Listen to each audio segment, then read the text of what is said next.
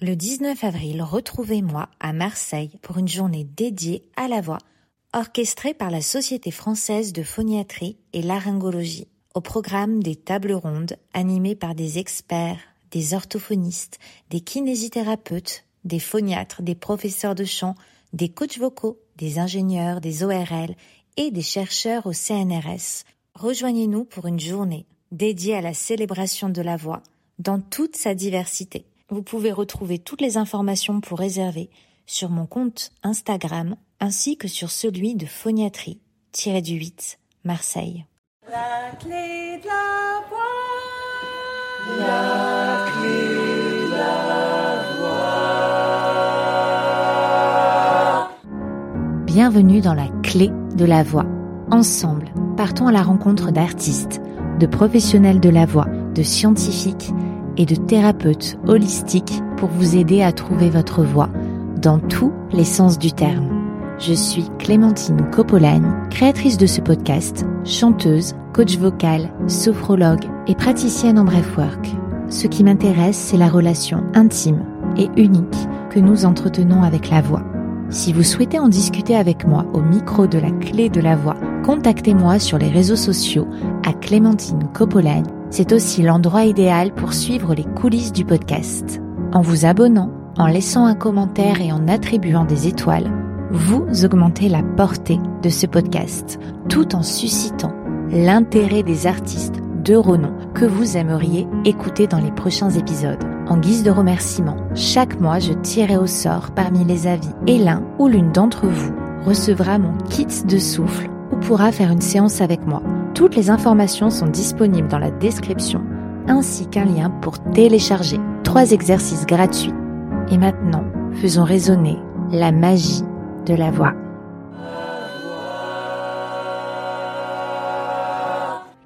Pour inaugurer l'année 2024, je suis ravie d'accueillir un invité d'exception. Lionel So, directeur musical du Chœur de Radio France et directeur artistique du Chœur du Forum national de la musique à Wrocław en Pologne. Lionel So a assuré la direction d'ensembles vocaux prestigieux tels que l'Orchestre de Paris et de la Maîtrise Notre-Dame de Paris. Dans cet épisode enregistré à la Maison de la Radio et de la Musique, Lionel So explore avec finesse le travail sur les voyelles, les consonnes et leur placement, car dans l'art du chant, chaque subtilité revêt une importance singulière. Les approches se façonnent au gré du répertoire, des pupitres, que ce soit en tant que soliste, choriste ou pour les voix enfantines. Les aspirations de Lionel, développer l'écoute, portée par sa volonté de servir la musique de manière authentique et durable à travers les ensembles qu'il guide. Au-delà de la technique, nous aborderons des dimensions profondes de la spiritualité à l'aspect relationnel qui sont un aperçu de ces réflexions actuelles. Je vous souhaite une très belle écoute. Bonjour Lionel. Bonjour. Je suis ravie de vous recevoir dans le podcast La clé de la voix. Je voulais savoir, d'après vous, qu'est-ce que votre voix dit de vous? Que laisse-t-elle transparaître? Vous commencez par une question complexe. La voix dit des choses de nous probablement par les intentions, par les inflexions, par le débit de notre parole, par la fluidité ou non de notre parole. Ensuite, elle dit aussi des choses de nous qui sont pas forcément une réalité. Le timbre de notre voix n'est pas en, soi relié à notre personnalité ou à notre euh, état d'esprit euh, sur le moment. Donc, euh, il y a des timbres de voix qui peuvent être trompeurs au fond.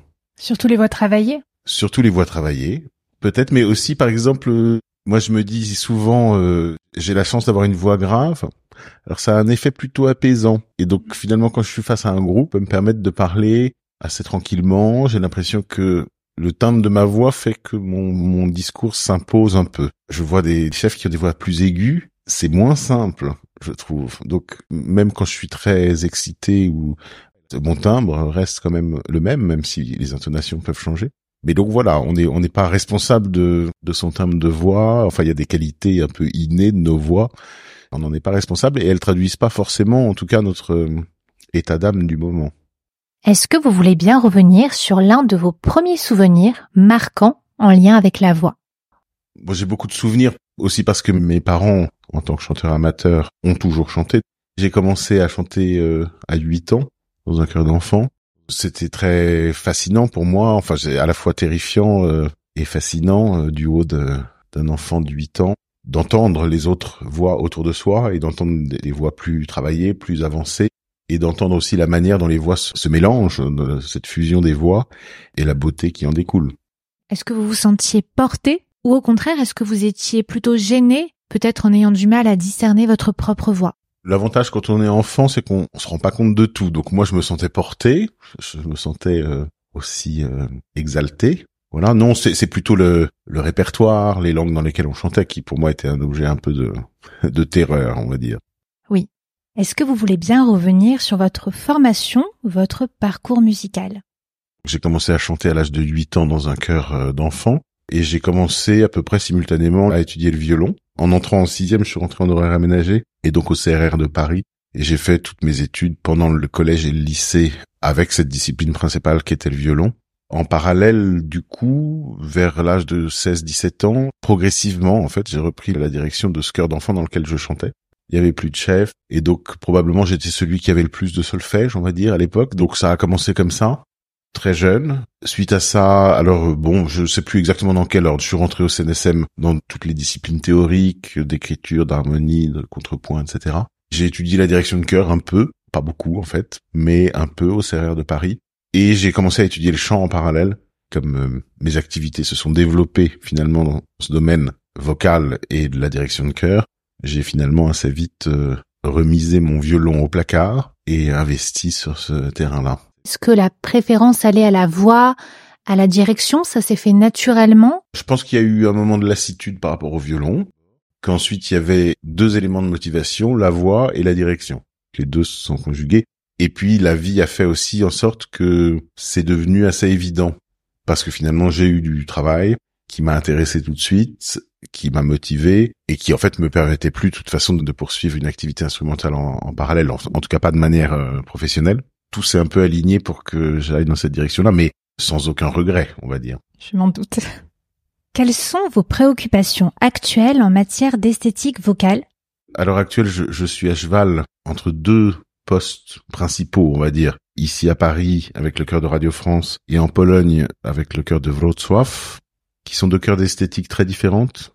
Et c'est pour moi très intéressant d'essayer de sentir comment est-ce que dans notre exigence de chef de chœur, on peut composer un son qui soit respectueux de l'ADN des chanteurs qui le composent. Ça demande une forme d'imagination en entendant un chœur, en entendant les chanteurs qui le composent, les individualités vocales, de se dire où est-ce qu'on peut aller avec ces caractéristiques-là pour trouver finalement euh, cette unité qu'on cherche dans un cœur, hein, qui doit être une unité qui ne noie pas les individualités. Donc c'est une équation un peu complexe. Je pense que c'est pas une science totalement exacte parce qu'il y a beaucoup de paramètres autour qui sont au-delà de la technique vocale et des caractéristiques vocales qui sont aussi paramètres euh, culturels, psychologiques aussi. Hein. C'est pour moi très passionnant de sentir par exemple il y a une question qui est un serpent de mer dans les chœurs et dans les chœurs de chambre particulièrement, c'est la question du vibrato, qui semble être la hantise des chefs de chœur, enfin de beaucoup de chefs de chœur, pas tous, qui pour moi est une question euh, un peu secondaire, c'est-à-dire que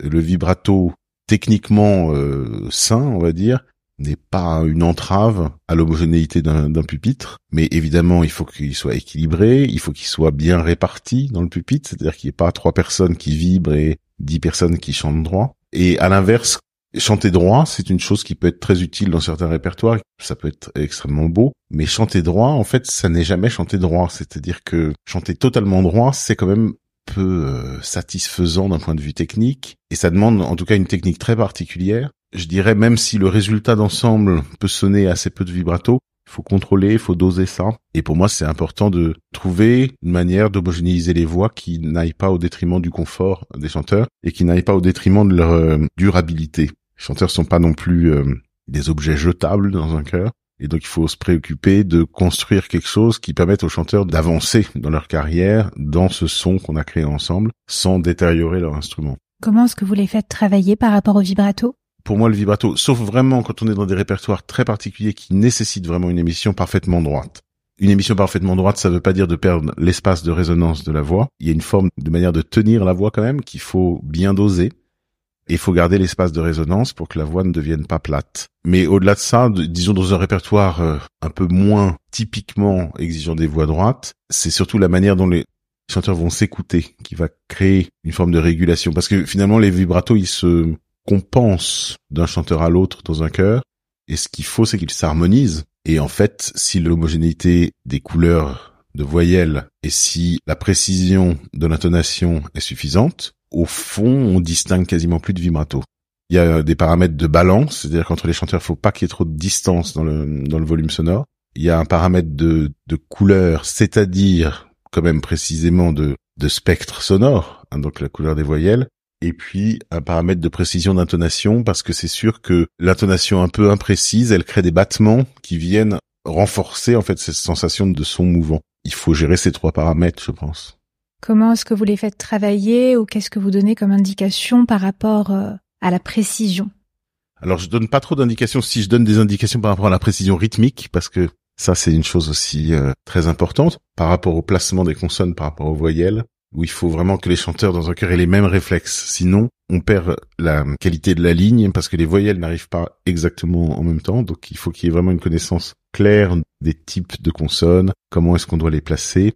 Donc ça, c'est une chose de précision plus rythmique. La précision de l'intonation et de la balance, on va dire, interne des pupitres, c'est plus une question d'écoute. Je trouve que c'est plus intéressant de développer la manière dont les chanteurs s'écoutent pour que d'eux-mêmes, ils arrivent à un degré de précision suffisant, plutôt que de donner des instructions qui finalement pourraient les placer dans une position de ne plus avoir besoin de s'écouter, puisque de toute façon, ils ont des informations venant de l'extérieur. Évidemment, on sait bien que les chanteurs ont ces deux types d'écoute, l'écoute interne et l'écoute externe, donc parfois leur euh, appréhension peut être faussée. Quand on constate, par exemple, qu'un chanteur dans un pupitre ne se rend pas compte qu'il chante plus haut ou plus bas que ses voisins, parce qu'en fait, son écoute interne le fausse sa perception, là, il faut donner une instruction pour rectifier le tir. Est-ce que vous voulez bien nous parler de l'importance des voyelles dans le chant et comment est-ce qu'elles influencent la production vocale? Oui, je commence par les voyelles. C'est un phénomène tout à fait fascinant, les voyelles en fait. Le phénomène de résonance, c'est un phénomène acoustique c'est un phénomène de, en somme, quelles harmoniques du son fondamental vont avoir un maximum d'énergie dans le spectre sonore. Donc euh, si on donne par exemple un do grave, ce do il va avoir un spectre harmonique comme tous les sons musicaux et ce sera le même spectre pour euh, tous les sons qui commencent par l'octave, puis la quinte, etc. Ce qui va donner la couleur de la voyelle, c'est en fait ces résonateurs qui sont en nous et qui vont amplifier des harmoniques de, ce son fondamental. Et ces résonances, elles sont fixes pour une voyelle donnée, euh, et pour un type de voix donné, on va avoir des résonances à telle fréquence qui vont être amplifiées pour produire une voyelle donnée. C'est intéressant de constater d'abord que, suivant la partie de la tessiture dans laquelle on chante, on peut ou on ne peut pas produire une voyelle. C'est-à-dire qu'il y a des zones de la tessiture où certaines voyelles sont impossibles. On doit tricher. Et en fait, on ne triche pas. C'est la flexibilité, justement, de ces couleurs euh, vocaliques et c'est la faculté du cerveau à rapprocher du son qu'il connaît le plus proche. Quand on dit par exemple qu'en italien il y a cinq voyelles ou sept voyelles, suivant comment on compte, dans l'italien chanté, c'est totalement faux. C'est-à-dire qu'il y a une infinité de voyelles qui s'ajustent au plus proche de la zone qui va être la plus résonante. Nous allons écouter un court extrait du travail passionnant de Lionel lors de sa masterclass de direction de chœur dans la classe d'Anne Périssé-Préchac au Conservatoire de Marseille.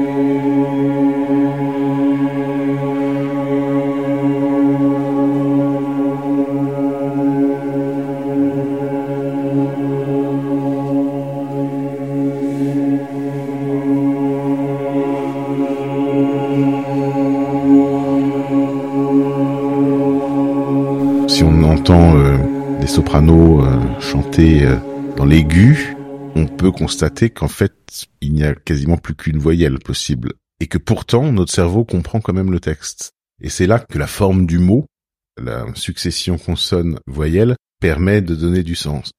Je dirais pas que c'est tricher parce qu'en fait, c'est choisir un paramètre qui est la résonance et la projection vocale plutôt que l'extrême précision d'une voyelle. Mais les voyelles parlées, même si je sais que certains professeurs de chant préconisent de chanter comme on parle, acoustiquement, c'est une vue de l'esprit. Donc ça peut être une manière d'engager le chanteur à rester proche du texte, à rester dans l'intention du texte. Mais en tout cas, dans le mécanisme et dans la réalité physique, c'est totalement faux. Mais ce qui est pas grave, ça peut être une manière d'amener les gens à faire. Et du coup, j'ai totalement perdu le fil de ce que je disais sur les voyelles. Si un autre phénomène intéressant, c'est que donc euh, ces formants dont je parlais, c'est-à-dire les zones de résonance, les deux premiers formants permettant de comprendre les voyelles, sont pas situés exactement sur les mêmes fréquences entre les hommes et les femmes. Il y a des petites modifications, ça reste assez proche. C'est assez intéressant de voir que euh, suivant la langue maternelle des chanteurs, cette euh, différence de, de fréquence, elle est plus ou moins importante, voire dans certaines langues, en fait, les formants sont au même endroit. Il y a quelque chose derrière de culturel, il y a quelque chose de d'inhérent à la couleur d'une langue, et ça, c'est aussi assez euh, fascinant, je trouve, comme phénomène. J'en tire une euh, conclusion aussi sur le travail en chœur, qui est que l'homogénéité des voyelles, elle doit être au sein d'un pupitre, mais elle peut très rarement être entre les pupitres c'est-à-dire que chercher à donner à un pupitre de basse la même voyelle que le pupitre de soprano serait condamner les basses à chanter avec des voix extrêmement plates. Et donc ça, c'est aussi une chose importante parce que c'est une chose sur laquelle on entend beaucoup de, de discours qui sont, je pense, assez faux. Il y a des choses qui peuvent s'appliquer à des voix, je dirais, blanches, mais à partir du moment où les voix sont travaillées, elles sont travaillées parce qu'elles vont chercher cette zone de résonance maximale. Et pour l'obtenir, en fait, il faut chercher la voyelle la plus pertinente pour chaque pupitre et pas du tout chercher en fait à avoir la même voyelle d'un pupitre à l'autre, ce qui est plutôt contre-productif en fait, ce qui coupe la résonance et ce qui empêche les voix de résonner entre elles.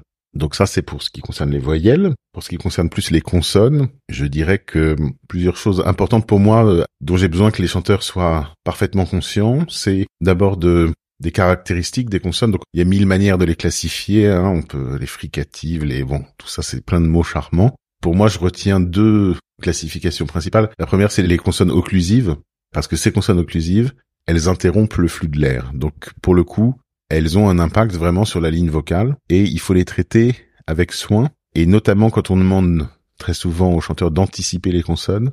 Anticiper une consonne occlusive, c'est créer une obstruction, c'est créer un blocage, c'est créer une fermeture, et donc ça se fait au détriment de la voyelle qui suit. Il faut faire cette distinction-là, parce qu'une consonne non occlusive, on peut la chanter aussi long qu'on veut puisque l'air continue à circuler. Consonne occlusive, il faut qu'elle soit brève et vraiment sur le temps. Une consonne occlusive, par exemple, si je prends un T, le T, il ne va sonner que au moment où il s'arrête. C'est-à-dire que le T, il sonne au moment où il s'ouvre. Il sonne au moment où on arrive sur la voyelle. Donc, ce qui veut dire qu'en fait, prononcer ce T en amont, c'est se condamner à bloquer l'air et avoir une place vocale euh, réduite au moment où on arrive sur la voyelle. L'exemple, je pense, c'est entre Kyrie, on attaque Kyrie, on a un K qui est occlusif. Si on l'anticipe, on pousse dans la consonne et derrière on a une voyelle de mauvaise qualité. Quand on chante Christé, on a ce R qui nous permet de souffler et qui nous permet d'arriver sur la voyelle confortablement. Ça, c'est une première distinction, je dirais, entre occlusif et non occlusif. La deuxième distinction, c'est entre voisé et non voisé. Parce qu'une consonne voisée comme un, un M, par exemple, ou un Z, c'est une consonne qui va porter une hauteur. Et autant quand on chante en solo, on peut se permettre une forme d'approximation et, dans certains répertoires, c'est même assez nécessaire d'aller chanter les consonnes à un autre endroit pour éviter de mettre trop de pression dedans. Bon, dans le grand répertoire italien, on entend quand même beaucoup de portamenti et de choses et qui sont vraiment nécessaires pour que la bascule vers l'aigus se fasse, pour éviter de pousser les aigus, etc. En chœur, on peut pas se le permettre parce que multiplié par 10, 20 personnes dans un pupitre, ça devient vraiment la cour des miracles.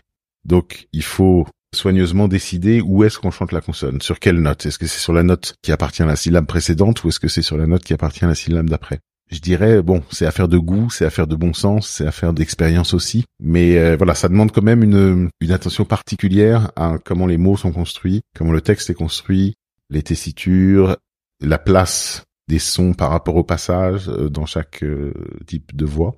Donc ça demande quand même à être un peu fouillé. Oui, merci d'entrer dans les détails. Nous allons écouter un extrait de la messe Salve Regina avec la maîtrise Notre-Dame de Paris, chef de chœur Lionel Sceau, Yves Castagnier, orgue de chœur, Olivier Latry, grand orgue, à retrouver aux éditions Symétrie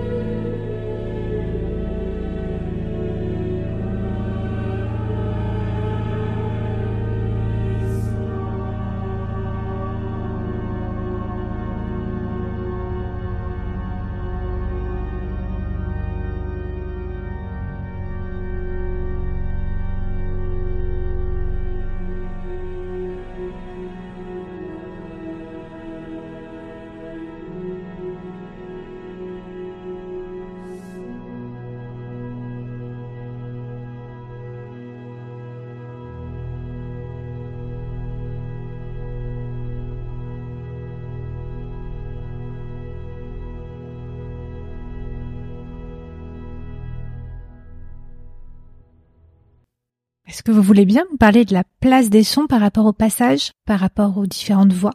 La première chose qu'on peut dire par rapport à ça, c'est qu'il y a des voix qui sont quand même maltraitées euh, dans un chœur. C'est-à-dire que les sopranos et les ténors chantent 80% de leur ligne en plein dans le passage. Donc c'est quand même, j'allais dire, c'est un métier difficile dans chaque pupitre. Mais si je prends le pupitre de baryton basse, par exemple, c'est quand même très rare qu'ils aient à chanter au-dessus du passage ou dans le passage. En pourcentage, disons, du nombre de notes, c'est très exceptionnel. Là où vraiment les ténors vont être quasiment tout le temps dans le passage. Donc ça veut dire que la flexibilité qu'on attend dans, ce genre de pupitre est plus grande aussi parce que suivant les répertoires, par exemple si je prends euh, les ténors, je pense sont un bon exemple, c'est particulièrement athlétique comme comme voix.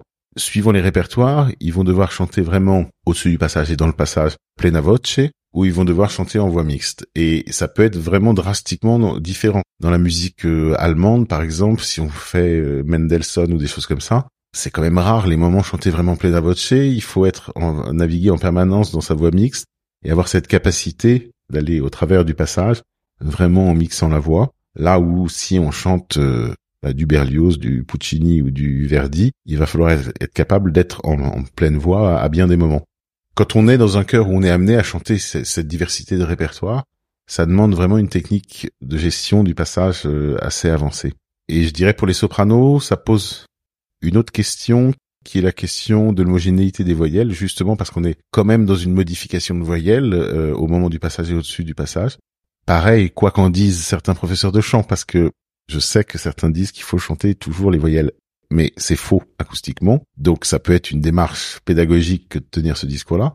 Mais la réalité, c'est que ce n'est, c'est, que ce n'est pas le cas. Et donc, pour homogénéiser, du coup, c'est évidemment beaucoup plus délicat le pupitre de soprano, puisque tout le monde, suivant l'école de chant euh, dont il vient, dont elle vient, va gérer euh, un peu différemment cette modification de voyelle dans l'aigu. Et l'autre aspect qui est complexe pour les sopranos, c'est le fait d'être en fait au-dessus du passage, au-dessus de la zone de résonance du premier formant. Donc, pour aller créer cette résonance qui permet le, le mélange des voix, c'est beaucoup plus délicat que les autres pupitres. Les altos vont avoir une problématique différente.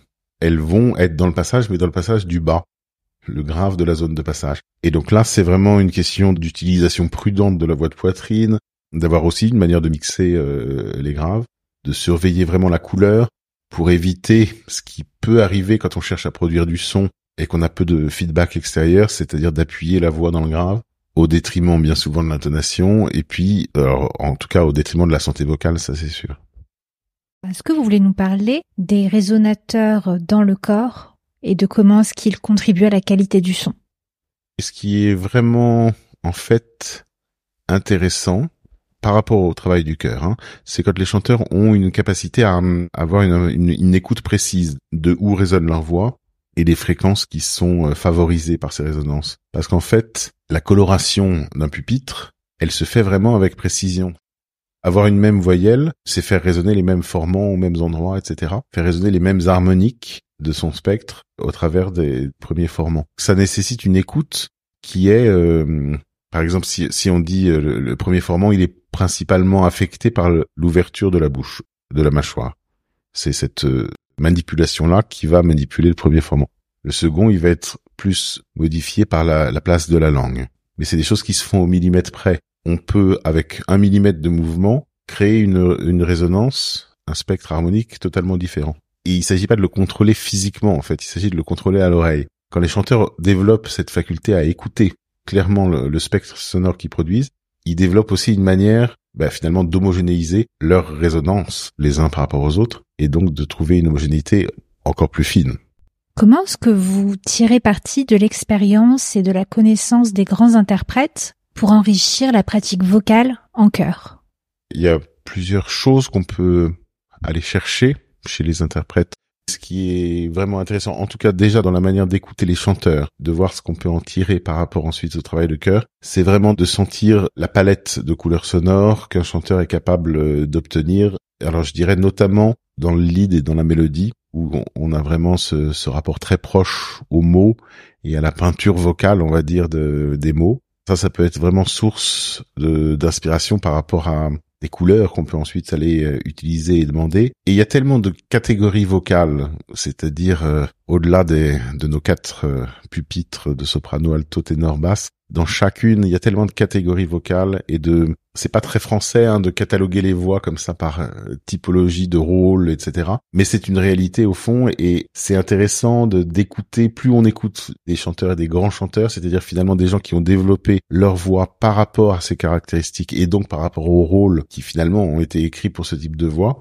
plus on comprend jusqu'où on peut emmener tel type de chanteur. Et dans un chœur, d'arriver à se dire, bah, finalement, tel soprano, elle se raccorde plutôt à tel type de, d'esthétique vocale. Donc, je sais que là, je pourrais aller chercher telle couleur et telle euh, manière de faire.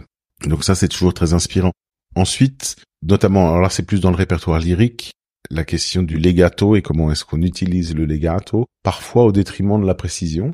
Mais c'est très intéressant parce qu'au fond, il faudrait toujours se raccorder à ce legato qui est en fait un son permanent, qui est un glissando permanent en fait. Et quand on travaille en chœur, c'est intéressant de, de voir quand on rappelle à l'ordre un peu les chanteurs sur la qualité du legato, comment l'homogénéité arrive tout de suite en fait derrière, parce que du coup c'est aussi une manière de trouver un geste commun, un élan et un phrasé commun. Voilà, je parlais tout à l'heure des, des portamenti et des choses comme ça. Ça, c'est quelque chose qu'on peut pas vraiment utiliser en chœur. Mais au fond, il faut toujours l'avoir euh, dans l'oreille et se dire bon, je peux pas autoriser mon pupitre de ténor à faire un gigantesque portamento pour aller sur cet aigu, mais leur geste vocal il doit rester le même et il doit en fait sous-entendre ce portamento.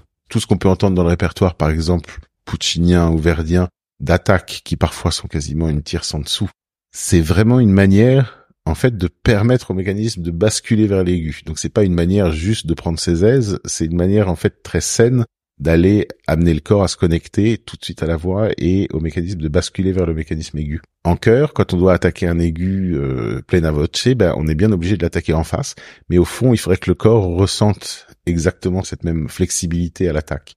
Je pense que d'écouter euh, des chanteurs, j'entends des solistes et des grands chanteurs, c'est-à-dire des gens qui sont allés au bout de la logique de leur forme de vocalité, ça doit être pour nous une source d'inspiration, même si on sait qu'on peut pas tout utiliser euh, ce qu'ils font. Tout à l'heure, vous avez parlé des différentes couleurs. Comment abordez-vous les couleurs en fonction des œuvres interprétées?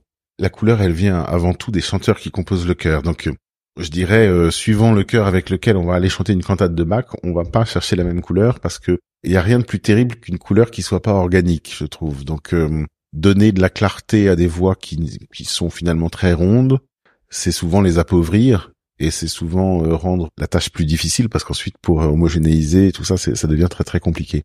Je trouve que il faut d'abord partir de ce que les chanteurs ont comme caractéristique et ensuite essayer de le tirer vers ce qu'on veut obtenir dans le répertoire. Je parle de Bach là, donc c'est un bon exemple. On a dans l'oreille plein d'esthétiques différentes de Bach.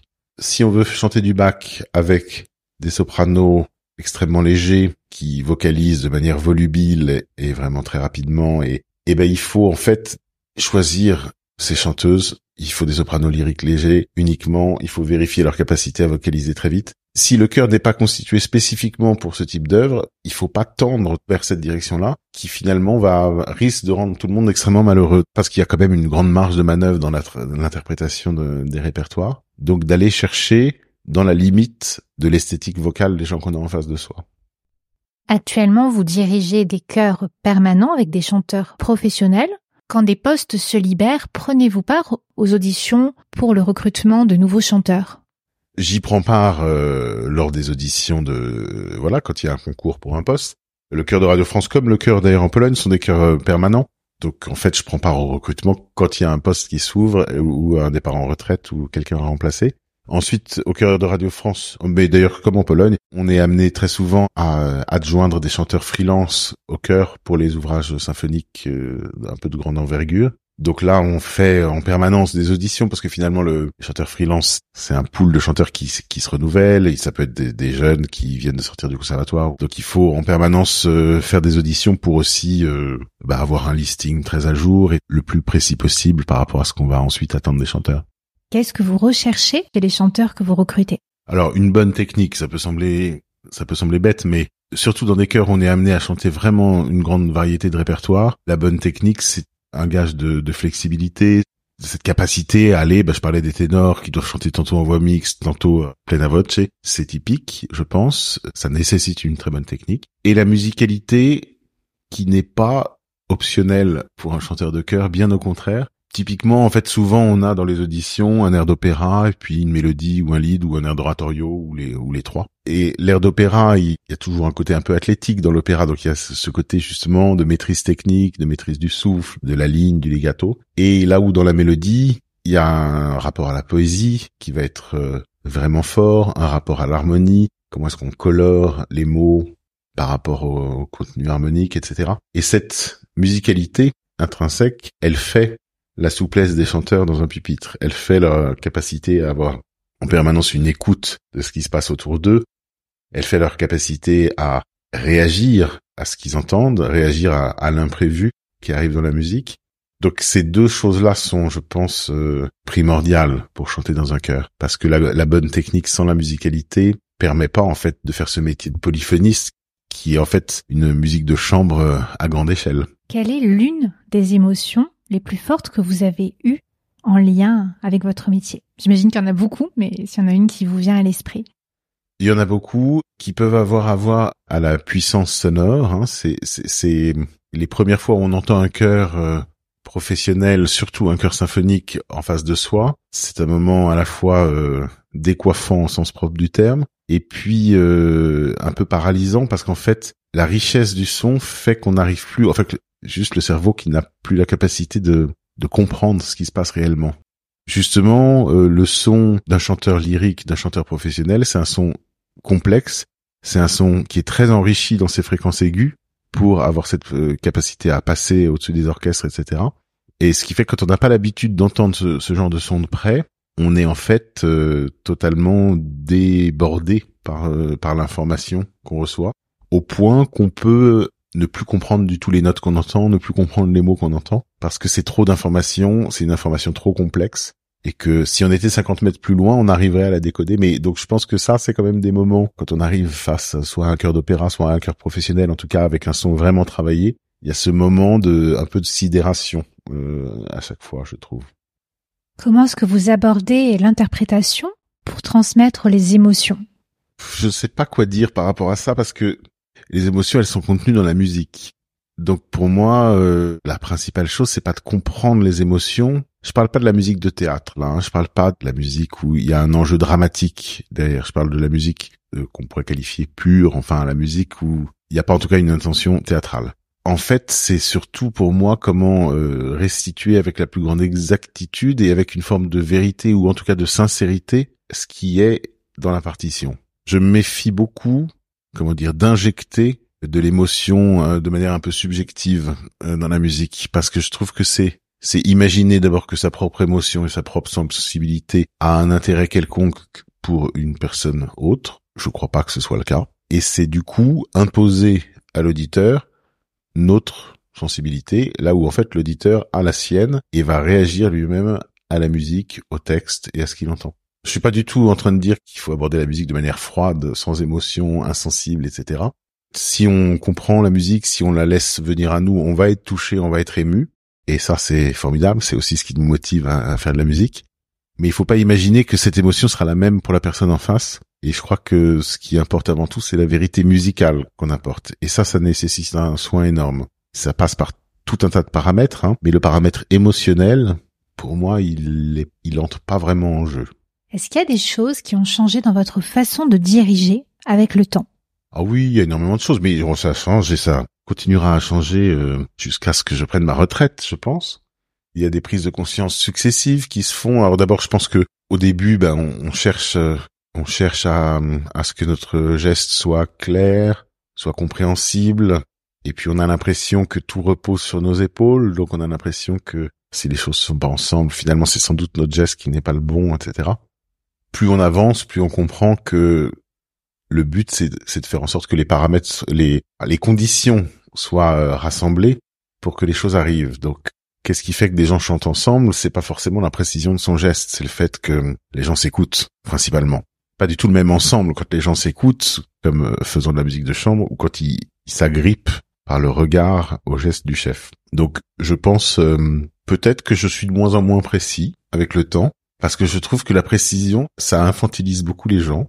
Ça les fait sortir d'eux-mêmes, c'est-à-dire que ça les fait sortir de cette bulle de concentration qu'ils doivent avoir avec les musiciens autour d'eux, parce que par le regard, ils viennent complètement euh, entre nos mains Et puis ensuite, bah, c'est à qui t'apprend en même temps et qui t'apprend pas en même temps. Mais ça n'a aucun sens. Et puis, ça n'autonomise pas du tout les, les musiciens. Donc, je pense qu'une forme de d'imprécision est finalement assez importante pour obtenir de la précision. Et puis, il y a aussi, je pense, une, plus on travaille avec des chanteurs, plus on a une forme d'empathie, c'est-à-dire de réaction euh, physique à ce qui ce qu'ils produisent. Et là, il faut à la fois avoir une forme de prise de distance, c'est-à-dire que c'est pas nous qui produisons le son. Ça sert à rien de se crisper quand quelqu'un chante faux.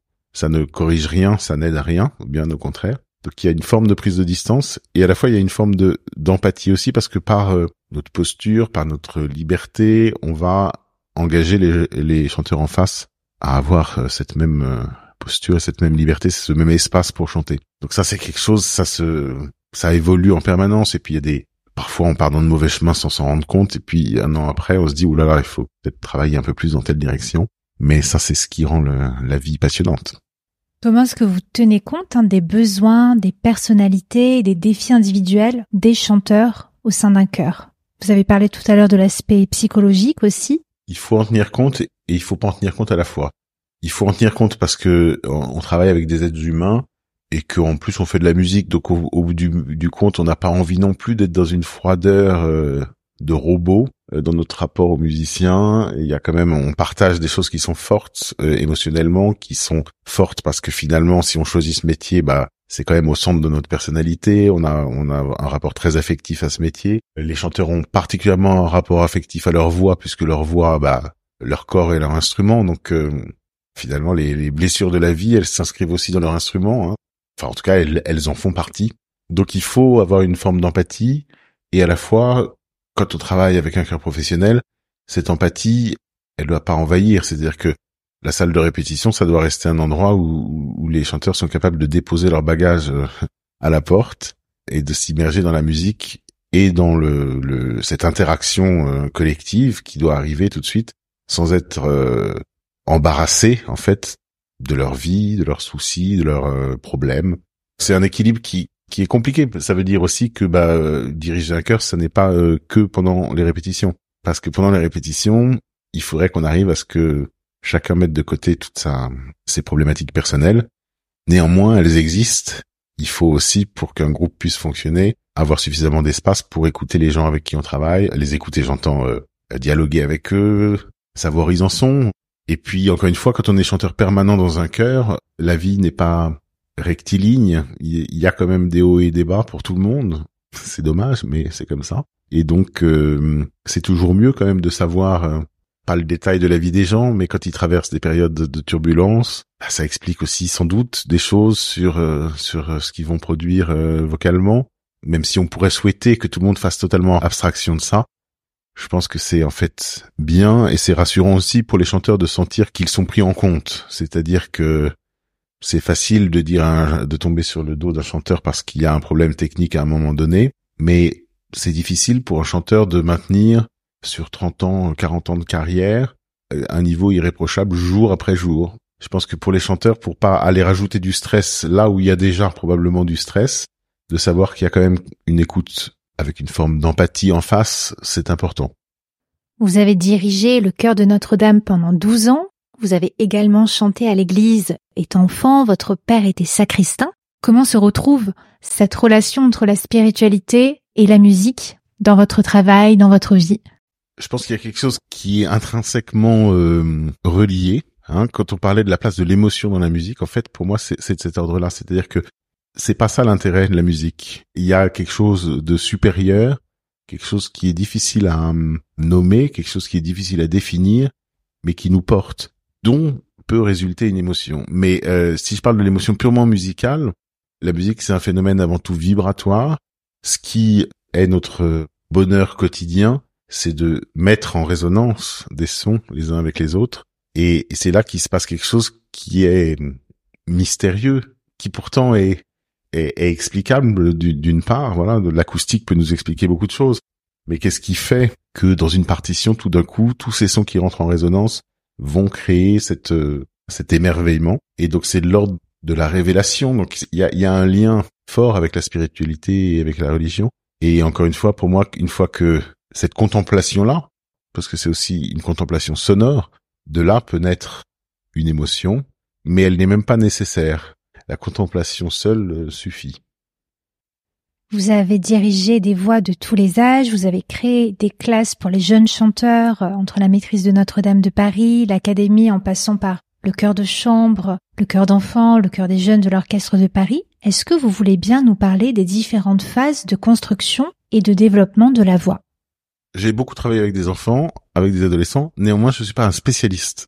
Il y a des gens beaucoup plus calés que moi sur ces questions pédagogiques euh, précises. De votre point de vue à vous, en direction de chœur je vais répondre par un biais autre, mais en fait, je pense que la formation d'un enfant et d'un adolescent euh, pour devenir chanteur dépend beaucoup de, premièrement, un paramètre de motivation artistique, c'est-à-dire que au-delà de comment un enfant chante, comment un enfant se développe artistiquement, développe sa curiosité, son appétit artistique, ça c'est l'élément important parce que c'est le moteur pour ensuite la route qui est longue hein, pour euh, pour se former en tant que, que chanteur. Donc je dirais le deuxième euh, élément important, c'est l'exemple.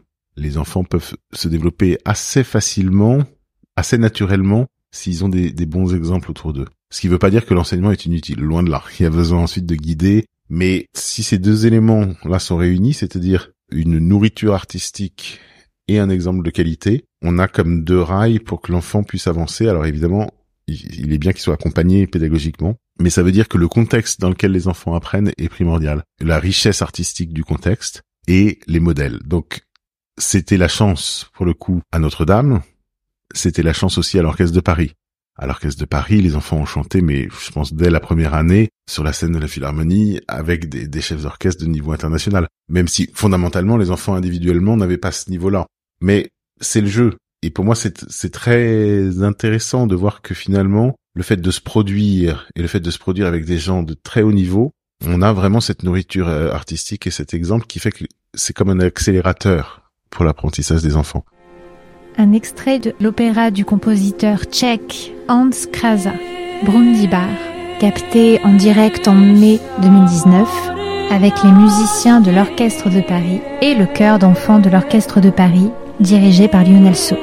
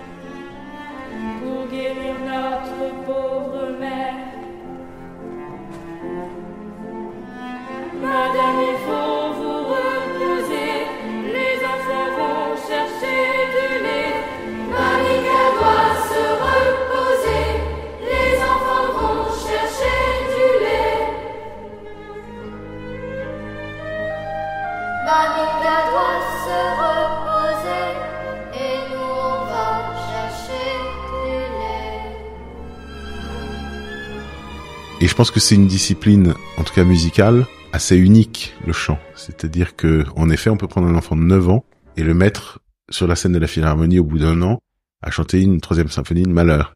Un enfant, un violoniste de 9 ans se retrouvera jamais à jouer une symphonie de Malheur, sauf prodige absolu, au bout de quelques mois de, de pratique. Donc il y a une place particulière, je pense, dans l'histoire de la musique pour la voix de l'enfant. C'est une place qui accepte aussi la fragilité des enfants, dans le sens qu'une symphonie de malheur avec des, des enfants qui auraient des voix tellement travaillées qui ressembleraient plus à des enfants, en fait, ça ne nous conviendrait pas du tout. On a besoin de cette fraîcheur, on a besoin de ce, ce côté euh, fragile. Mais ça autorise les enfants à mettre le pied dès le début, finalement, dans un très haut niveau musical. Et je pense que ça, comme socle d'apprentissage, c'est le, c'est le meilleur euh, passeport.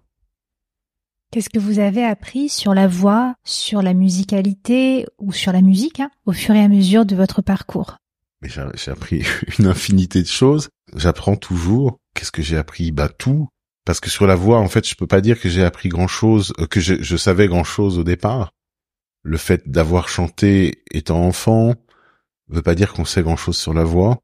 Même peut-être qu'on en sort avec des idées parfois, euh, enfin en tout cas dans mon cas et à l'époque à laquelle j'ai chanté, avec des idées fausses euh, sur la voix. Que ensuite, bah, le l'enseignement du chant euh, en France, c'est une chose euh, qui semble relever toujours de la magie, c'est-à-dire que finalement, on a du mal à mettre des mots un peu scientifiques et à tenir des discours clairs par rapport à qu'est-ce qui fait qu'un enseignement fonctionne, qu'est-ce qui fait qu'un enseignement fonctionne pas.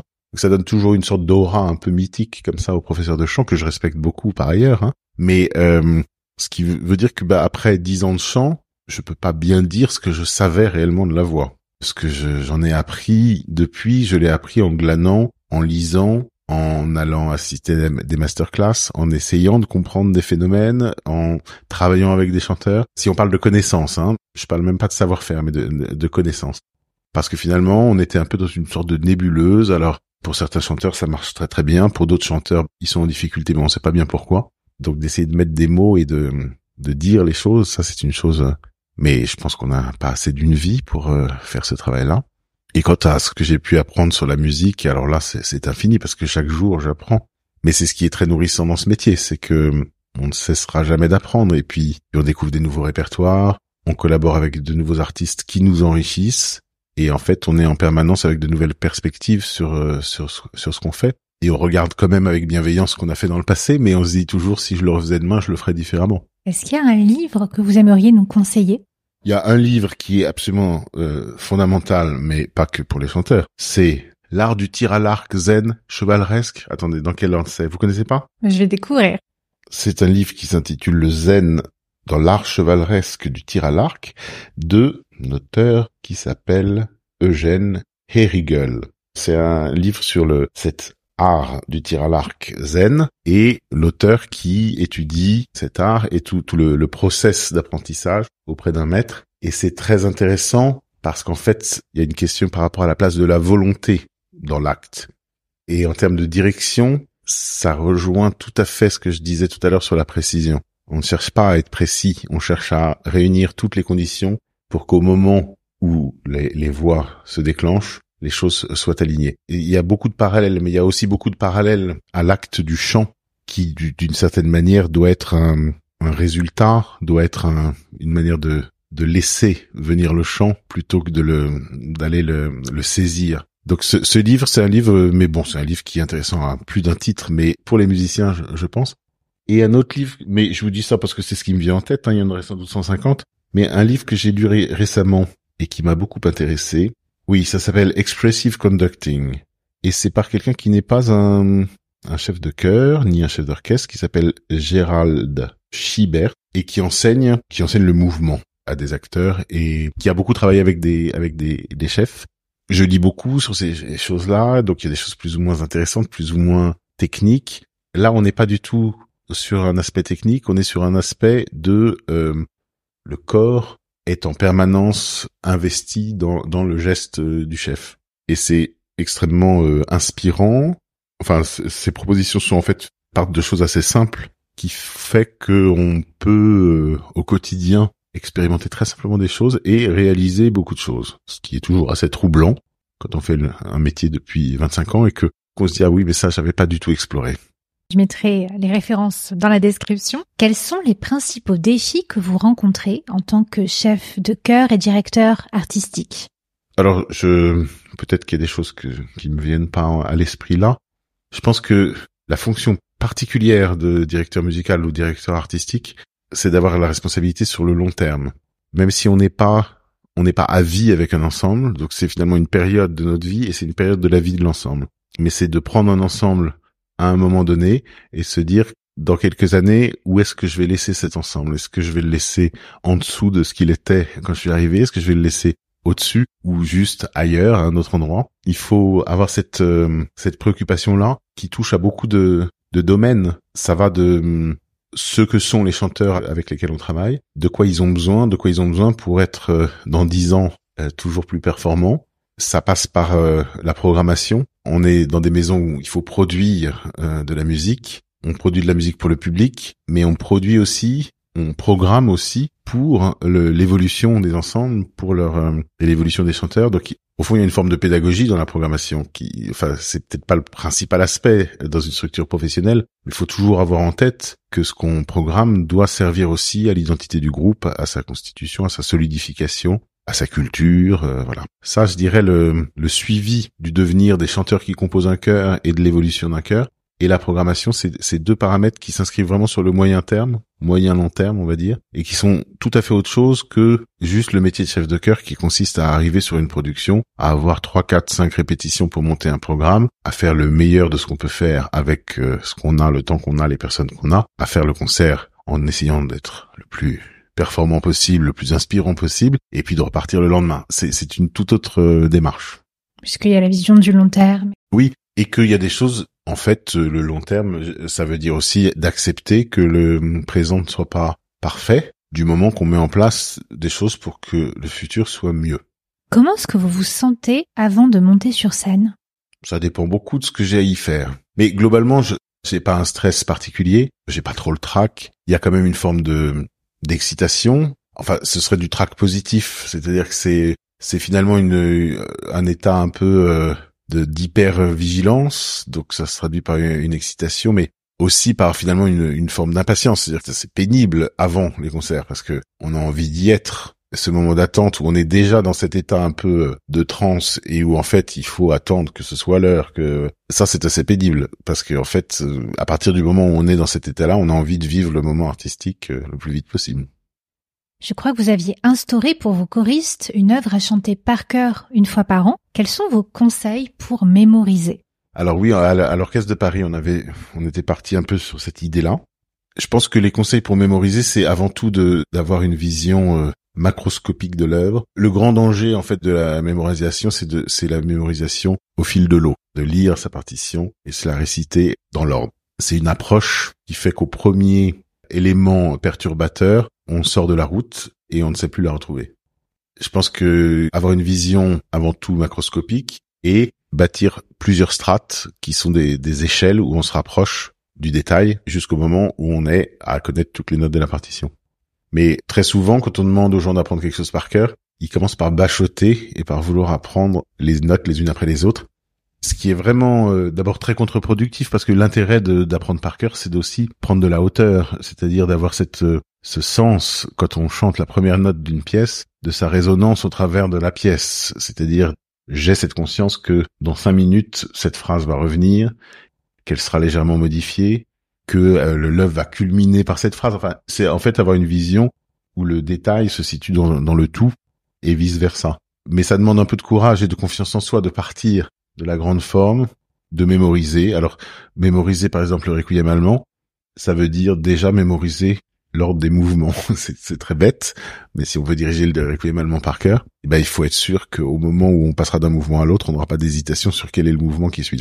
C'est d'abord mémoriser euh, l'ordre des mouvements. Ensuite, c'est prendre chaque mouvement et découper en grandes sections et mémoriser juste comment ces grandes sections s'articulent, puis prendre chaque section, rediviser en phrases, etc., jusqu'au moment où on, apprend chaque phrase. De cette manière-là, je dirais qu'il y a quand même aucun risque de se perdre. Et, et c'est vraiment un travail qui est très passionnant parce que, par exemple, mémoriser une fugue par cœur, ça nécessite de se mettre dans les souliers du compositeur et de se dire bon, mais pourquoi à tel moment il choisit de, de, de moduler dans telle dans telle direction?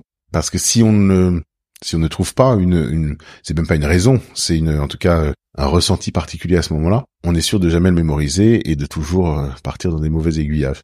Donc ça nécessite vraiment de se mettre dans les, dans les souliers du compositeur, d'essayer de comprendre et aussi, si je parle du requiem allemand, c'est un bon exemple parce que les compositeurs à l'époque ne composaient pas en faisant des... Oh non, je dis pas que c'est le cas à l'heure actuelle. Il n'y avait pas de possibilité de faire des copier-coller euh, sur des logiciels d'édition de partition. Ce qui fait que on peut avoir un thème et à son retour avoir des différences. Et ces différences, elles sont comme euh, comme l'asymétrie d'un visage, c'est-à-dire c'est elles sont minimes, donc l'auditeur ne s'en rendra pas compte, mais l'interprète au fond se rend compte que ah oui, telle nuance n'est pas placée au même endroit, tel accent n'est pas placé au même endroit. Est-ce que c'est une erreur d'édition?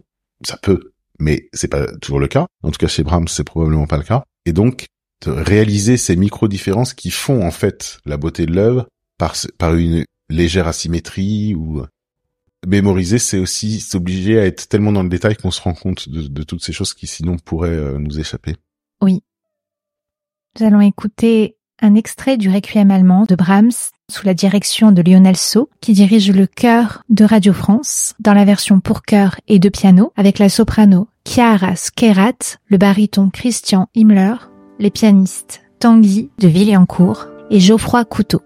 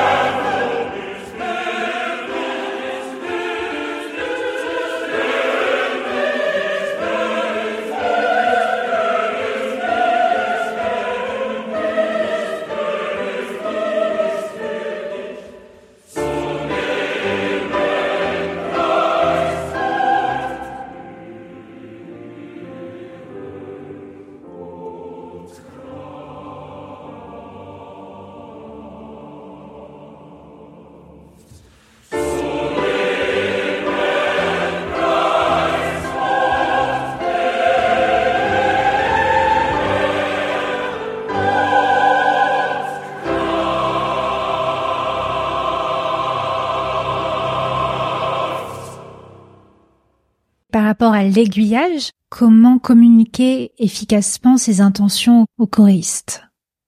Si notre idée est claire, elle va se communiquer assez efficacement. Quitte à se communiquer maladroitement, c'est-à-dire que peut-être qu'un chef euh, pas très expérimenté va pas faire des gestes très habiles, mais mais au fond, j'ai quand même l'impression que ce qui compte avant tout, c'est d'avoir des idées claires, et que c'est bien souvent ça qui manque. Il faut savoir exactement ce qu'on veut. Et il y a tellement de gens. Enfin, être chef, c'est pas avoir une jolie gestique, c'est pas avoir une. C'est avant tout avoir une idée musicale, avoir envie de la partager et arriver à fédérer autour de soi des gens qui ont envie de partager cette idée musicale. Donc ça passe par plein d'autres paramètres que juste la gestique laquelle gestique est une chose quand même très récente dans l'histoire de la musique et euh, qui s'est développée depuis un siècle et demi. Mais finalement, euh, est-ce que pour autant, avant, il n'y avait que des mauvais chefs? Ça m'étonnerait. Et donc, on voit des chefs avec des, des, des, capacités très différentes de donner des indications par leurs gestes précises musicalement, mais euh, qui parfois sont de très grands chefs parce que ils ont l'idée musicale et ils ont la capacité à captiver les gens et à faire en sorte que les gens en face ne veulent qu'une chose, c'est de, de faire exactement, euh, de réaliser exactement cette idée musicale. Donc le fond plutôt que la forme. Euh, la forme, elle, elle, est, elle est là pour faciliter, pour faire en sorte que les répétitions durent moins longtemps. C'est uniquement ça. Alors, je dis pas que c'est inutile parce que plus on va vite, moins on use les gens et plus on garde, on, économise l'énergie. Euh, donc c'est important. Mais c'est quand même pas le plus important. Quelle est la notion du souffle dans le chant choral? Oh bah je pense que le souffle, c'est une chose évidemment fondamentale, mais enfin ça c'est banal de le dire. Par rapport à nous, chefs de chœur, il y a hum, un lien fort entre le souffle et le phrasé. D'une certaine manière, quand on montre un phrasé, on, montre un geste de, du souffle, de l'air. Mais euh, il y a un rapport au temps aussi, parce que finalement, euh, quand on chante une phrase musicale, on est dans une expiration extrêmement allongée. Et donc la manière dont on balise le temps, nous, en face, peut être soit très anxiogène pour le chanteur, euh, soit très rassurante. Donc je dirais qu'il y a ces deux dimensions de porter le souffle des chanteurs par le phrasé, et puis à d'autres moments ou parfois simultanément d'être garant d'un tempo qui a cette régularité qui en fait fait que le chanteur peut faire son travail. C'est-à-dire que s'il y a une inquiétude sur le tempo, une inquiétude sur la régularité du tempo, le chanteur va tendre à économiser son souffle pour être sûr de pouvoir parer à toute éventualité, ce qui est généralement extrêmement contre-productif parce que l'économie du souffle finalement paralyse un peu le système respiratoire, donc c'est presque pire que de donner son air. Mais pour ça, il faut cette certitude que en face, la personne qui dirige sait où il va et prend en compte ce souffle dans son dans le geste musical. Donc finalement, parfois un geste qui peut sembler très peu aidant pour le souffle va en fait aider parce qu'il est très précis sur le sur le tempo et qui donne finalement des balises très claires aux chanteurs en face pour gérer leur souffle et le, et le répartir. Comment cultiver la confiance en soi et dans sa voix, dans sa musicalité? Je ne sais pas s'il faut trop la cultiver, parce que certains l'ont peut-être trop cultivée.